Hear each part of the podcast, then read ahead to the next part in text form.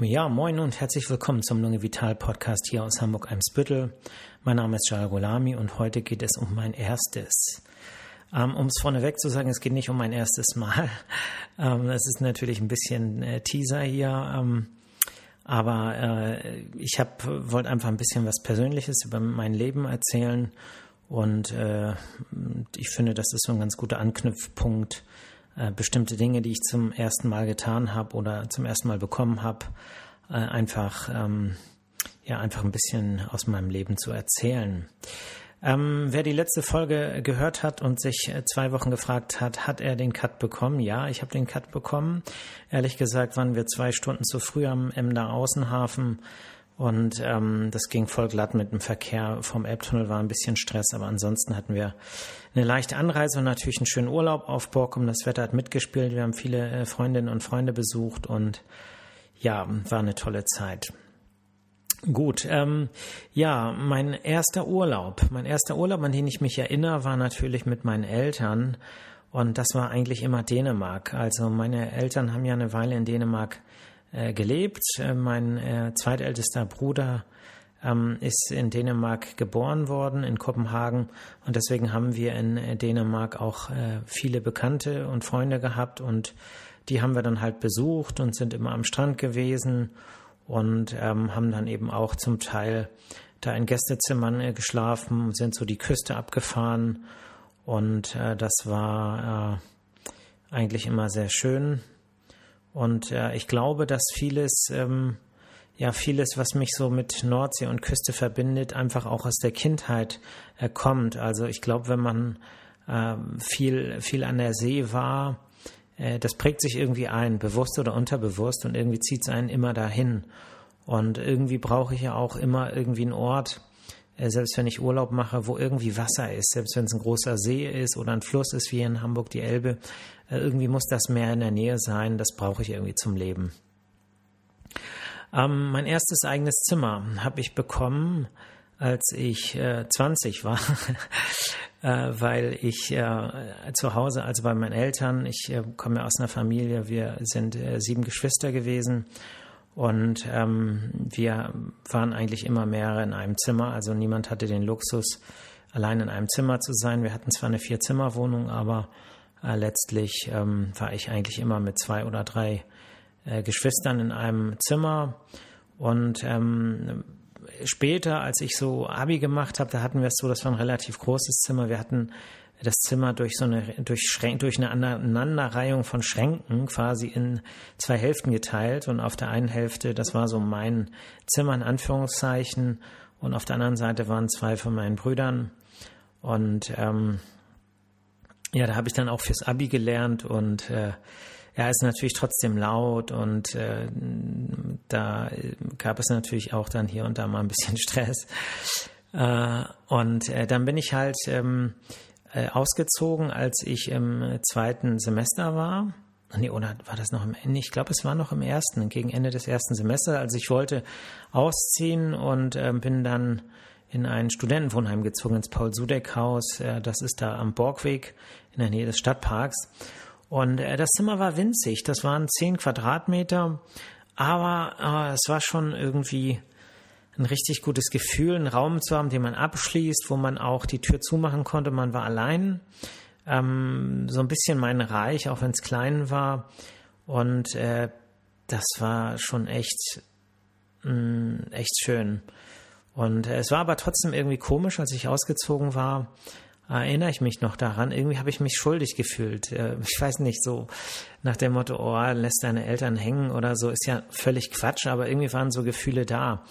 Ähm, ich erinnere mich noch daran, dass in der ersten Nacht, wo ich da ähm, quasi äh, geschlafen habe, dass ich nachts irgendwie meine Eltern nochmal angerufen habe und irgendwie wollte ich, äh, glaube ich, von denen hören, so, hey, es ist okay, ähm, sei äh, zufrieden, sei froh, äh, freu dich, äh, sei, ne, also ähm, so irgendwie, ich wollte irgendwie von denen hören, so, hey, du lässt uns nicht hängen.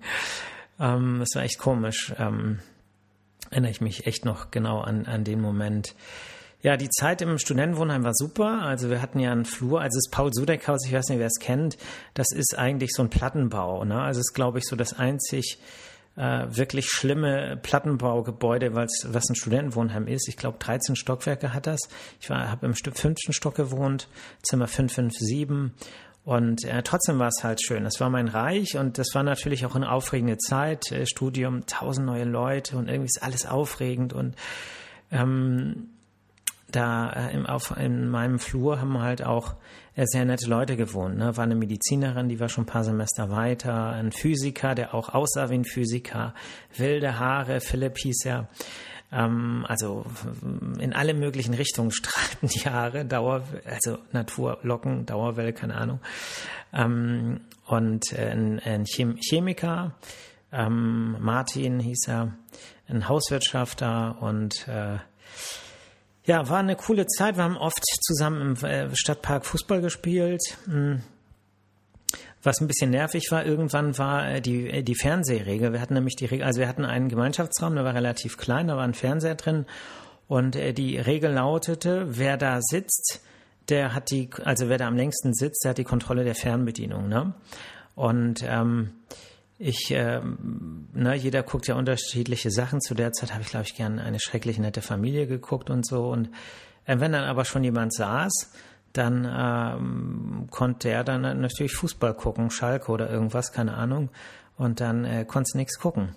Und irgendwann war es so, nach so zwei Jahren war irgendwie so, die Magie, der Zauber des Anfangs war dann irgendwie weg und so und irgendwie zog dann der Wolf ein. Ne? Der Wolf, das war so ein Typ, war wahrscheinlich ganz nett und so, ähm, hatte irgendwie nie einen richtigen Draht zu ihm, aber der ähm, war einfach immer im, im Raum. Ne? Also der war immer im ähm, ähm, Aufenthaltsraum und er hatte also immer die Fernbedienung.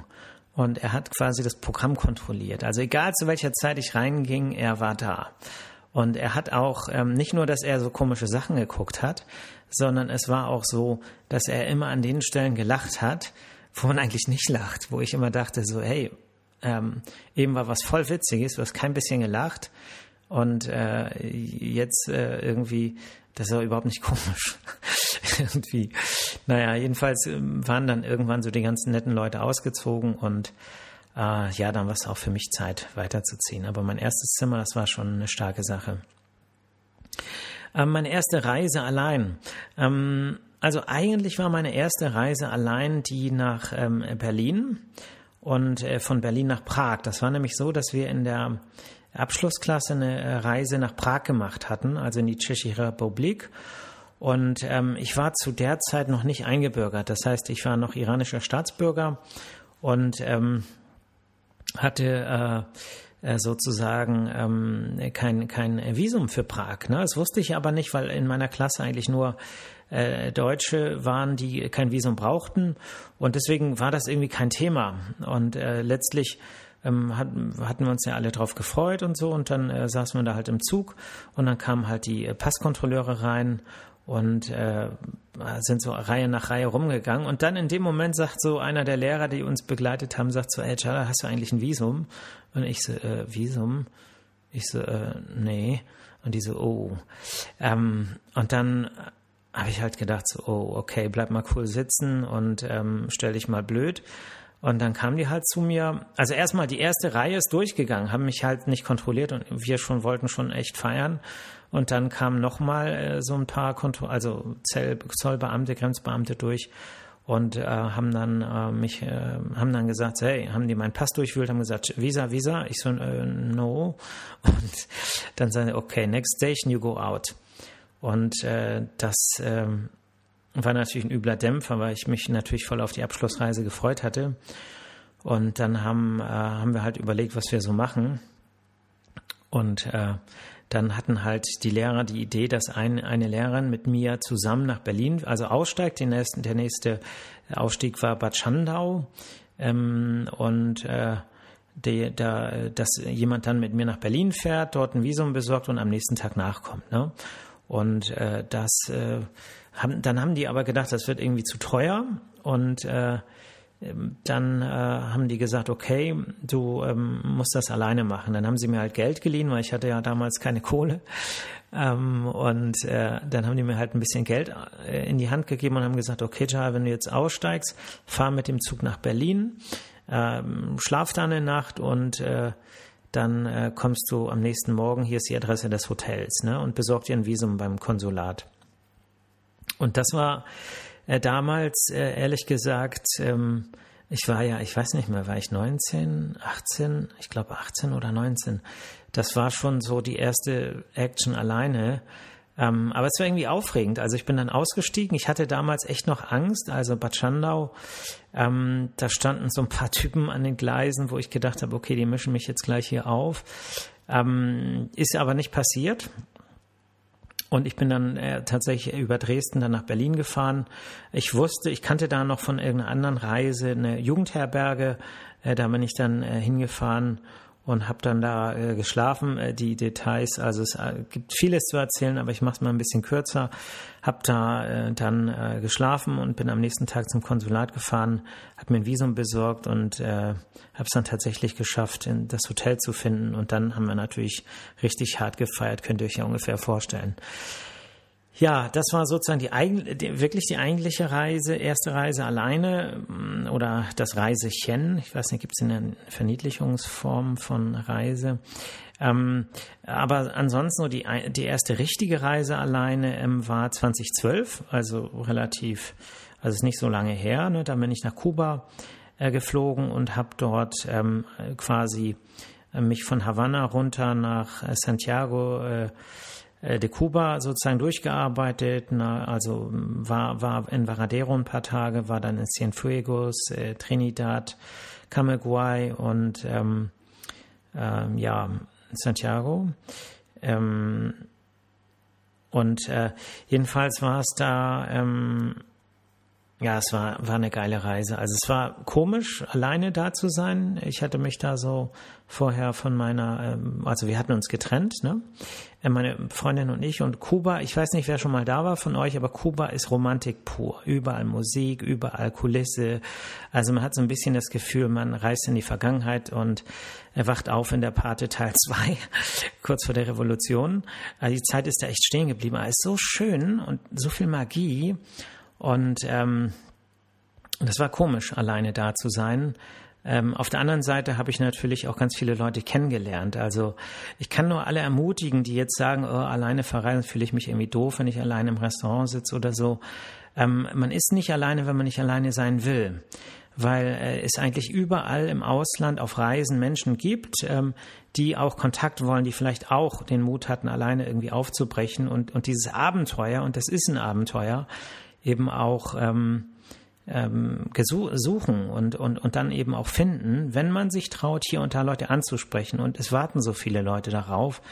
Insofern, ähm, auch wenn man alleine verreist, ist man nicht alleine. Man muss nur vielleicht ab und zu über seinen Schatten äh, springen. Und ähm, das, äh, finde ich, ist so wirklich mit das Spannendste an, am Alleinreisen. So, was für Menschen werde ich kennenlernen, neben den Orten und den Locals eben auch was für Reisende werde ich kennenlernen und ähm, was entwickelt sich vielleicht daraus. Und ähm, vielleicht ein Tipp, äh, was, was hilft, ist in Hostels zu übernachten. Ja, es bedeutet, selbst wenn man jetzt die Kohle hat, zu sagen, ich kann auch in einer ähm, Luxus, ähm, im Luxushotel schlafen, ähm, dann äh, ist es trotzdem äh, interessanter, in Hostels zu schlafen. Man kann sich ja ein eigenes Zimmer nehmen, weil man da einfach viel leichter Leute kennenlernt. Ne? Ähm, außer wenn ihr nach Kuba fliegt, dann müsst ihr euch natürlich mal äh, die eine oder andere Nacht in einem der altehrwürdigen Hotels gönnen, einfach um euch äh, zu fühlen, wie wie in der Pate 2. Ähm, ich war im Inglaterra drei Nächte und ähm, ja, ich sage mal, es ist eine Zeitreise und wenn jemand nach Kuba kommt, müsst ihr euch, äh, müsst ihr unbedingt die Show im Tropicana sehen. Also niemand darf nach Havanna und das Tropicana äh, nicht gesehen haben, weil es einfach die geilste Show, also die schönste Show ist, die es, äh, die ich auf der ganzen Welt gesehen habe. Ne? Also das Tropicana, das ist echt special. Ähm, ja, mein erstes Stethoskop. Äh, mein erstes Stethoskop ähm, habe ich viel zu früh gekauft. Ähm, und zwar äh, nicht ich alleine, sondern äh, mit äh, zwei Freunden von mir, mit denen ich studiert habe. Und ähm, das haben wir im Prinzip direkt nach dem Physikum gekauft, ne? weil wir dachten, so, Vorklinik ist vorbei, jetzt sind wir schon äh, drei, zwei, ein Drittel Ärzte und sind dann direkt zu Lehmanns gelaufen, damals äh, in die Innenstadt, haben uns noch verabredet, da ganz hingefahren in die Innenstadt und haben uns das Stethoskop gekauft und das lag dann auch irgendwie, glaube ich, bevor wir es eingesetzt haben, erstmal ein halbes Jahr im Schrank. Ähm, aber irgendwie war es so dieses Gefühl, so, ah, jetzt haben wir das Physikum geschafft und ähm, wir belohnen uns jetzt mal mit einem Stethoskop. Wir haben damals ja äh, Emergency Room äh, geguckt. Das war so damals die Arztserie, ist so ein bisschen wie jetzt Grey's Anatomy. Ähm, war einfach ähm, ja mega angesagt und man kannte dann so ein paar Sachen und dann hat man sich auch schon so irgendwie ärztlich gefühlt und ähm, ja, das erste Stethoskop, das ähm, ja, war auch ein Zeichen des Aufbruchs, den man dann irgendwie zu Hause im Schrank liegen hatte. Ne? Ja, ähm, die erste Formulatur. Also ich weiß nicht, wer sich auskennt. Die Formulatur das sind Praktika, die man machen muss. Ähm, das äh, ist ja so, dass man im letzten Jahr des Studiums ein ganzes praktisches Jahr macht, wo man ein Drittel in der Chirurgie, ein Drittel in der inneren Medizin und ein Drittel in einem Wahlfach macht. Und vorher muss man aber auch, ähm, damals war es so vier Monate, äh, quasi verteilt in den Semesterferien Praktika machen und die heißen dann Formulaturen. Und die erste Formulatur habe ich tatsächlich hier um die Ecke gemacht in der Hohen Weide. Und zwar im Elim-Krankenhaus. Und das Elim-Krankenhaus, das gibt's ja jetzt nicht mehr. Das ist quasi verschmolzen mit dem Bethanien und dem alten Eichen, wo ich auch einen Teil meiner Ausbildung gemacht habe, zum Diakonieklinikum. Und das ist hier direkt um die Ecke in der Hohenweide. Ähm, und also ist quasi dort auf dem Gelände etwa, wo auch das Elim-Krankenhaus war, ist aber natürlich jetzt viel, viel größer. Und ähm, das Elim-Krankenhaus war ein sehr kleines, familiäres Krankenhaus. Man könnte sagen, ein bisschen altbacken aber ähm, da habe ich mein erstes Praktikum gemacht und äh, für mich war das äh, deshalb sehr aufregend, weil ich da ja auch meine ersten äh, richtigen Blutentnahmen an äh, Patientinnen und Patienten durchgeführt habe. Ne? Man hat im Studium in der klinischen Chemie schon mal den einen oder anderen ähm, Mitstudenten, Kommilitonen Blut abgenommen, aber an Patientinnen oder Patienten, das äh, lernt man dann in diesen Praktika. Und ich kann mich noch erinnern, meine Routine war quasi, äh, dass ich morgens äh, hier unten in dem Penny gab es damals noch einen Bäcker. Und äh, da, also hier unten in, in, dem Gebäude, wo jetzt meine Praxis auch ist, ist ein Pennymarkt unten und, und da gab es früher einen Bäcker drin, das weiß ich noch. Da habe ich mir dann morgens ein Franzbrötchen gekauft, habe mir einen ähm, Kakao, Tütenkakao geholt, habe mich dann hier vorne um die Ecke auf die Wand gesetzt und erstmal gefrühstückt und innerlich schon mich mental darauf vorbereitet, gleich äh, Blut abzunehmen. Und ich hatte echt ähm, immer echt Angst. Ne? Also es ist so, äh, Blut abnehmen ist ja immer so eine Herausforderung gewesen damals, weil man es halt, äh, ne, da fehlt dann noch die Erfahrung, dann musste man die Vene treffen, dann äh, musste man es möglichst so machen, dass es nicht wehtut, die Patienten nicht irgendwie, äh, dass sie nicht unnötig Schmerzen haben, aber auch, auch, dass die nicht sauer sind auf einen. Da gibt es ja auch so Patienten, die das dann irgendwie äh, durchschimmern lassen. Äh, und dann sagen, oh, wieso macht das jetzt ein Student? Äh, kann man nicht mal hier einen erfahrenen Facharzt äh, holen, der mir das macht oder so? Und ähm, das war dann natürlich immer so ein bisschen aufregend. Und ich erinnere mich noch an, äh, an meine allererste Blutentnahme. Da, ähm, das sind dann ja auch immer mehrere Röhrchen. Ne? Und ähm, heute ist es ja so, dass man es meistens mit einem Butterfly macht. Das heißt, eine relativ kurze Nadel, die piekst man da rein und dann kann man am Schlauch und den Ventilen hantieren, wie man möchte. Aber damals ähm, war das noch nicht so verbreitet mit den Butterflies. Da gab es einfach nur diese langen Nadeln. Und ich erinnere mich daran, wie ich da tatsächlich jemanden, ähm, äh, eine, eine, eine ähm, Patientin, die, die habe ich gepikst und habe ihr so Blut abgenommen und äh, wollte dann das Röhrchen tauschen. Und dann gibt es ein Röhrchen, das ist ziemlich lang. Und das ist das Blutsenkungsröhrchen. Ne? Da ähm, da guckt man eben, äh, wie schnell hinterher so das Blut absinkt innerhalb dieser Röhrchen. Und dafür müssen die halt sehr lang sein. Ich glaube etwa 10 Zentimeter. Und äh, äh, da sieht man dann natürlich besonders doll, wenn jemand zittert. Ne? Wenn, wenn sozusagen das Rohr so lang ist, dann ist natürlich hinten am Ende da ganz viel Bewegung drin, wenn man zittert. Ne? Und ich habe gezittert und die Patientin hat zu mir gesagt, keine Angst, bleiben Sie ganz ruhig. Es tut mir überhaupt nicht weh. Und also da erinnere ich mich heute noch daran, wie gut mir das getan hat, dass, dass diese Patientin einfach gesehen hat, ähm, okay, der äh, so, ne, also irgendwie war das so, also bis heute erinnere ich mich daran. Es war eine gute Tat und ich ähm, ja, bin, bin heute noch sehr, sehr dankbar, obwohl das Ganze, äh, das muss ja gewesen sein, äh, wann habe ich angefangen? 95, das muss 97, also vor 24 Jahren war das. Und ähm, ja, das war hier im Elem um die Ecke und jetzt bin ich hier äh, an der Schäferkampsallee am Praktizieren. Ähm, ja, meine erste Stelle. Meine erste Stelle war natürlich äh, nach Abschluss des Studiums im äh, AK Harburg in der Lungenabteilung, damals noch von Professor Dr. Kaukel geführt, geleitet. Das war also mein erster Chefarzt. Und ähm, ja, mein Studium habe ich ja abgeschlossen mit dem äh, äh dritten Staatsexamen am äh, 4. Dezember äh, 2001. Und ähm, dann war ich da ja im Vorstellungsgespräch und hatte ähm, meinem Chef gesprochen und er, er fragte mich so, ähm, ja, wann sind Sie denn fertig? Und dann sagte ich so am 4. 4. Dezember. Sagt er, ähm, okay, dann kommen Sie mal am 5. Dezember zum ersten Arbeitstag. Also damals als AIP ähm, war man eigentlich ganz froh, wenn man eine Stelle äh, gefunden hat, ähm, weil es natürlich ähm, ähm, ja, also sozusagen, also es war eine Zeit, wo jetzt nicht wie heute überall Ärzte gesucht werden, ne, 2001. Ähm, und äh, dann meinte ich, ja, alles klar, ich komme dann. Und, und, dann guckte er mich noch an und meinte dann, ähm, ach nein, kommen Sie, direkt nach dem Examen, hm, kommen Sie mal am 6. und dann hatte ich sozusagen einen Tag Pause zwischen Ende des Studiums und äh, dem Beginn des Berufslebens. Äh, Im Nachhinein natürlich äh, hätte man sich da auch ein bisschen Auszeit gönnen können.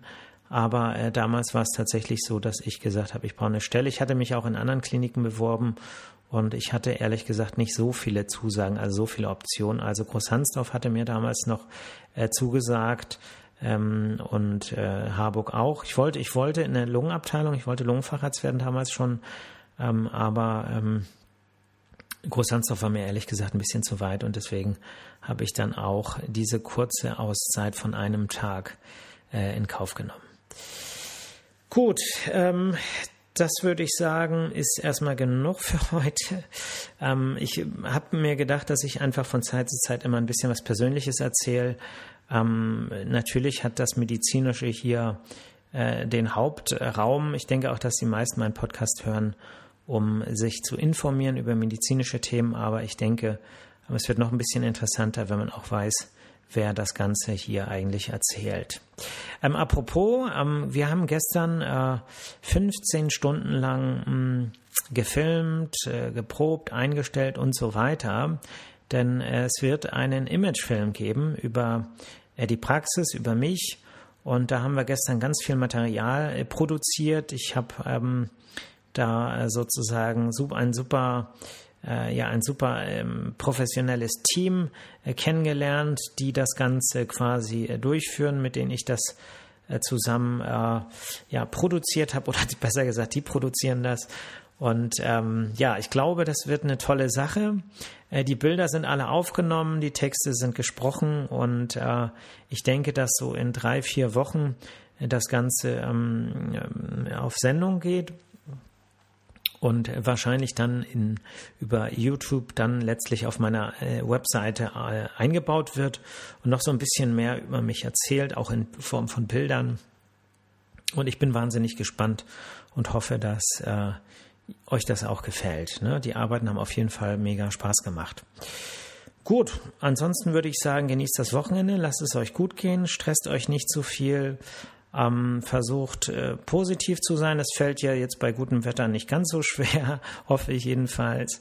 Und ähm, dann äh, hoffe ich, dass ihr mich nächste Woche wieder im Podcast hört. Bis dahin, Hakuna Matata, passt gut auf euch auf. Bis zum nächsten Mal. Ne? Ciao.